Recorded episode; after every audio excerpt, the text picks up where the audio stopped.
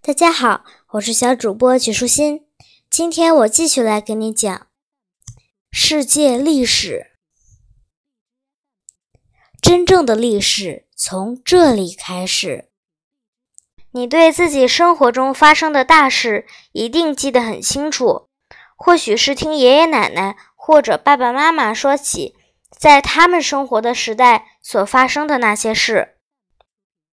和你一样，你的爷爷奶奶也有父母和祖父母，还有曾祖父母。有可能你的曾曾曾曾祖父母生活在华盛顿总统的时代，而他们的曾曾曾曾曾祖父母生活在凯撒大帝的那个时代。尽管这些祖先在很久以前就离开了人世，但很久很久以前。发生在他们那个时代的这故事却被记载到了书里，这些故事就是历史。耶稣生于公元一年，当然，这并不是指地球上的第一个年头。你知道从公元一年到现在期间包括多少年吗？倘若你知道今年是哪一年，你就清楚答案了。倘若耶稣一直活到现在。你也应该知道他有多少岁了吧？两千多年好像很长，不过你或许见过或听说过吧？有人活了一百多岁呢。假如两千年中有这么二十个人，他们每个人都活了一百岁，而且是一个接着一个，从公元一年开始，二十个人依次活到现在。这样一想。你就会觉得两千多年其实也没多长时间。耶稣诞生之前的所有时间都被标记为 B.C.，就是公元前的意思。你知道吗？这里的 B 和 C 是两个单词的首字母，B 是 before，在什么什么之前；C 是指 Christ，耶稣。因此。B、C 这两个字母就是 Before Christ 的缩写，意思是耶稣诞生之前。非常简单吧？耶稣诞生后的时间被标记为 A.D，这个就比较难理解了，因为 A 可以是指 After 以后的，但 D 却不是 Christ 缩写。实际上。A D 是两个拉丁语单词的缩写，Anno Domini。Anno 的意思就是在这一年，Domini 的意思是耶稣的。两个单词连起来的意思自然是从耶稣诞生这一年开始。我曾经告诉过你，对于有一段时期的事情，我只能是靠猜测。人们把那些事情发生的时期称为。有历史之前或史前，当然两个称呼意义一样。那些被人们记录下来的，而且用不着猜测的事情，就称为历史。多数人认为可信的历史，最早是从北非和中东开始的。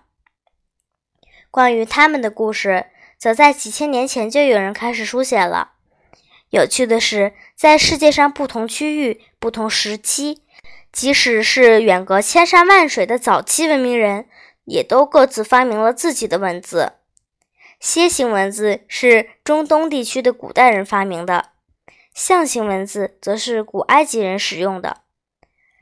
几个世纪之前，印度的人们开始记录历史，这使用的文字是梵文，而遥远的中国。努比亚和中美洲人，他们也各自发明了自己的文字。同样，位于埃及和希腊之间，地中海的一个克里特岛上，那里的人们也有了自己的文字。对于这些从几千年前传下来的文字记录，我们今天能够将其中的一些读懂，还有一些将成为难解之谜。因此，看到那些文字时，我们压根儿不知道他们的意思。想想这些早期文明，你觉得我们了解的最多的是哪些呢？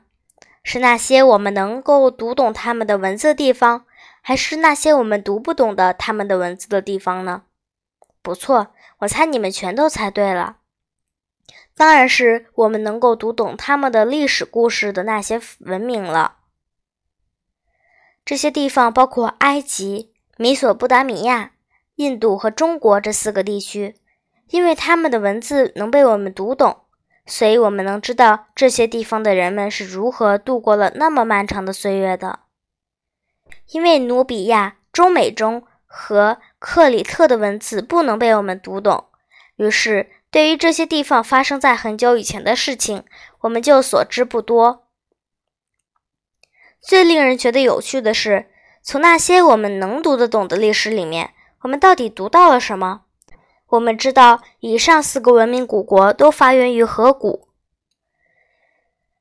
沿着尼罗河建立了埃及。而底格里斯河和幼发拉底河的河谷沿岸是美索不达米亚的发源地。关于这些河流，你已经从前面的内容中知道了。接下来，我们来认识两条新的河流：古印度的发源地——印度河流域；中国文明的发源地——黄河流域。黄河这个名字的来源，是因为大量的黄色泥沙。沉积在这条河流下面。尽管这些古文明相隔得很远，但生活在不同地方的人们却做了许多相同的事情。对此，你不必感到奇怪。尽管你从未去过非洲、印度、中国，但你也能猜到那里的孩子和你一样喜欢玩游戏，他们的妈妈也要负责做饭等这样的事情。类似的情况在古代也存在。世界上不同地区的人们也会做很多同样的事情。河谷是人类居住的好地方，那里的食物一般都很充足，动物在那里有水喝，植物也适合在那里生长。因此，在上面我提过的埃及、美索不达米亚、印度和中国，人类都沿河而居，不管是男人、女人还是小孩。很快。当这些地方居住的人越来越多、越来越密集时，我们所说的城镇就渐渐形成了。后来，城镇里的人们开始建造小船，接着建造大船。很快，这些船只就沿着河流航行起来。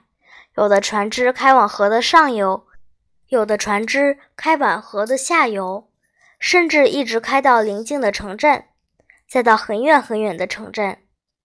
就这样。城镇之间的贸易往来开始了，当然，有时他们之间也会发生战争。为了避免这些城镇发生战争，就需要他们处于一个统治者的领导之下。于是，政府在不同的地方都先后成立了。有时，各个城镇都统一统一，而当一个强大的城镇将周围的城镇都征服时，他们也会联合起来抵制。不管在何种情况下，都会存在一个国王或皇帝、法老之类的政府首脑人物。这些人就是我们如今所说的国家的统治者。回顾这些河流文明，你会发现这一段历史虽然短暂，但的确相当的不同凡响。当地球上很多地方的人们都还在打猎和采集。甚至有的人还在洞穴里过着穴居生活的时候，从埃及、美索不达米亚到印度和中国，人们的生活已经发生了变化。新的、令人振奋的一页已经揭开。在那里，人们居住、耕种，接着建造城镇，彼此通商，后来形成了国家。在这个发展过程中，他们认识到。将事件记录下来是相当重要的，于是他们开始写下自己的历史，这就是我们今天读到的内容。今天的内容就是这些啦，小朋友，拜拜。